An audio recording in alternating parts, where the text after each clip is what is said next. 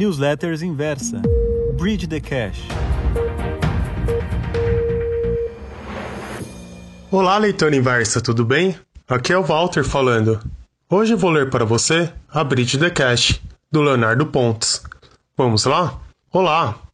Em uma das minhas viagens de volta a Belém durante a época da faculdade, lá pelos idos de 1999, tive um sonho no mínimo curioso.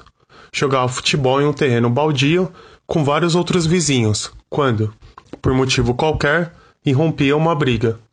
A confusão era grande, e alguns dos garotos na pelada partiram para cima de mim. E por essas coisas, que só acontecem em sonho, mesmo com eles deferindo socos desesperadamente, eu, uma mistura de Muhammad Ali com Anderson Silva, conseguia me esquivar e derrubar cada um deles com apenas um golpe.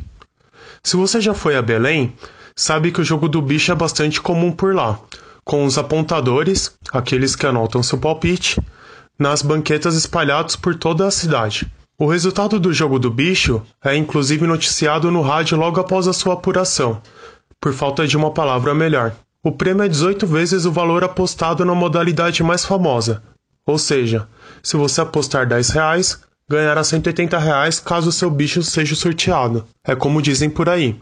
É proibido, mas se quiser, pode. Assim, após contar o ocorrido durante a noite para minha tia, ela não teve dúvida. Brigando assim, vai dar galo tascou. Após o almoço, todos nos reunimos ao redor do rádio. E no primeiro prêmio, número 6249, dezena 49, grupo 3, Galo, o irmão caçula, antes mesmo do locutor anunciar o bicho, já começou a comemorar.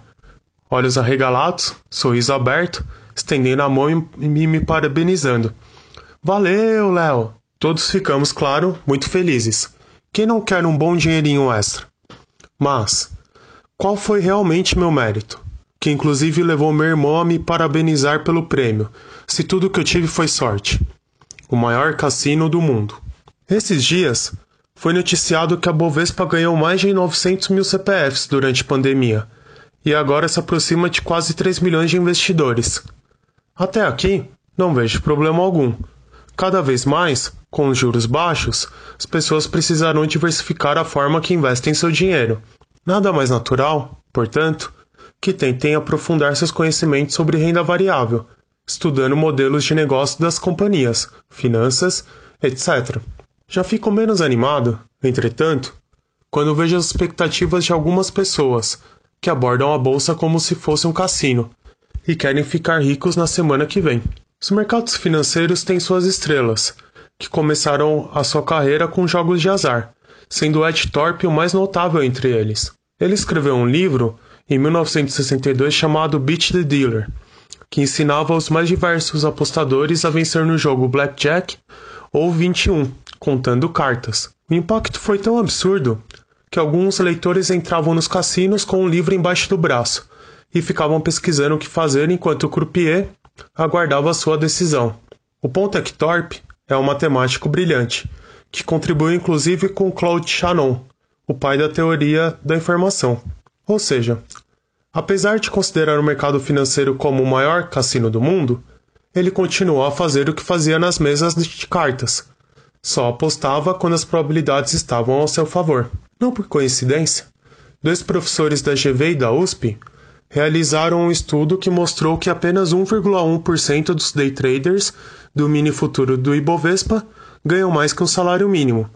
Ao analisar 1.551 indivíduos que realizaram day trade por mais de 300 dias, apenas 17 ganharam mais que um salário mínimo, com alta volatilidade, com apenas 3 ganhando ao redor de 300 dólares por dia na média. Ou seja, quem encara suas finanças como uma grande aposta tem grandes chances de ter o mesmo destino dos viciados em jogo. Você quer ter razão ou ganhar dinheiro? Vamos imaginar uma situação hipotética, na qual você investe seu dinheiro em uma ação na expectativa que, digamos, o preço do petróleo continue subindo. Suponhamos que você comprou essa ação por 10 reais e queira vender por 20 reais. Para sua surpresa, o preço do petróleo despenca junto com o preço do papel que você comprou, que agora vale 6. Vendo esse preço tão baratinho, uma concorrente decide comprar a empresa na qual investiu, por 12 reais, ou seja, 100% de prêmio. Você ganhou, portanto, 20% no seu investimento. Agora, você se considera A. Um mago das finanças ou B. Teve tanta sorte que vai apostar até no galo. Os mercados financeiros, como você sabe, nunca têm uma resposta simples como a do exemplo acima. Especialmente em um período curto de tempo, é bastante difícil separar sorte de perícia. O cenário é ainda mais complexo. Mesmo alguém bastante habilidoso pode sofrer uma sequência de reveses e ser obrigado a se retirar do mercado. Ninguém prometeu uma vida justa quando nascemos, não é verdade? O que resta, portanto, se não é pedir aos céus uma maré de sorte, que pelo menos a deusa fortuna nos permita não ser tão azarados. Ainda assim, pouco adianta colocar toda a culpa na sorte ou na falta dela. Os maiores campeões de poker, um jogo que requer diferentes aptidões e que também tem um forte componente de aleatoriedade, sabem que a sorte vem e vai. Não é sobre as cartas que você recebe, mas como joga cada mão. Use proteção. Sabendo que desastres acontecem, você não pode ser um tolo de apostar todas as suas fichas em um único cavalo. Por mais que você esteja convencido da sua tese, tenha sempre em mente que existe a possibilidade de você estar errado. Nessa hora, você não pode correr o risco de quebrar. Ou seja, se existe um risco de ruína em qualquer investimento que você faça, repense o tamanho de suas posições ou diversifique de maneira que o cenário adverso permita que você perca pouco. Afinal, lembre-se de que sua vida de investimentos terá várias rodadas e você precisa estar vivo para poder jogar a próxima. O melhor caminho para isso é podendo alocar capital em várias alternativas com expectativa de retorno positivo, o que, infelizmente para milhões de brasileiros, desclassifica o jogo do bicho. Como são 25 bichos e o retorno é de 18 vezes, cada real apostado tem uma expectativa de 18 dividido por 25, que é igual a 72 centavos. Inclusive, essa capacidade de sempre permanecer vivo para o próximo round é o que faz os Stubergs os Buffets, os Simons da vida. Por essas ironias do destino, Jim Simons, fundador do que talvez seja o melhor fundo da história usando somente algoritmos, o Medallion, já declarou no começo da carreira que teve muita sorte, já que o que fazia no início do fundo não era tão diferente assim do que usar um desses sinais de trade, tais como RSI ou MACD. Esse pontapé inicial fez com que vivesse para ver a sua criação dar mais de 70% de retorno ao ano por 20 anos, entre 1994 e 2014. A mensagem aos milhares novos que estão chegando na bolsa é: sejam bem-vindos. Vocês acabam de entrar em um ambiente bastante dinâmico, intelectualmente desafiador e extremamente competitivo. O mercado financeiro exigirá um aprendizado constante, não somente sobre seus diferentes aspectos, mas especialmente sobre você mesmo.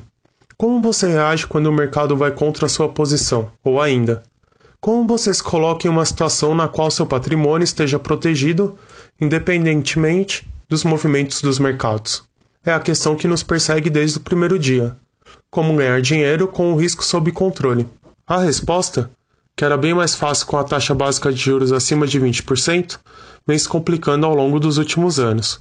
Montar um plano robusto de investimentos, ou de trading, portanto, vai exigir que você se cerque de boas informações, ferramentas adequadas e um autoconhecimento crescente. Vale dizer, entretanto, como respondeu Mike Tyson com sua delicadeza peculiar ao ser questionado sobre o fato de um adversário afirmar ter um plano para derrotá-lo, a seguinte frase: Todo mundo tem um plano, até levar um soco na boca. Portanto, o que você precisa responder, todo santo dia, é quantos socos na boca o seu plano aguenta. Acredite, conseguir se esquivar de todos os socos quando se briga constantemente, só em sonho mesmo, ou com muita sorte. Um abraço, Leonardo Pontes. Essa foi a Brit The Cash desta sexta-feira. Eu vou ficando por aqui. Um grande abraço para você, ótimo final de semana e até mais! Thank you.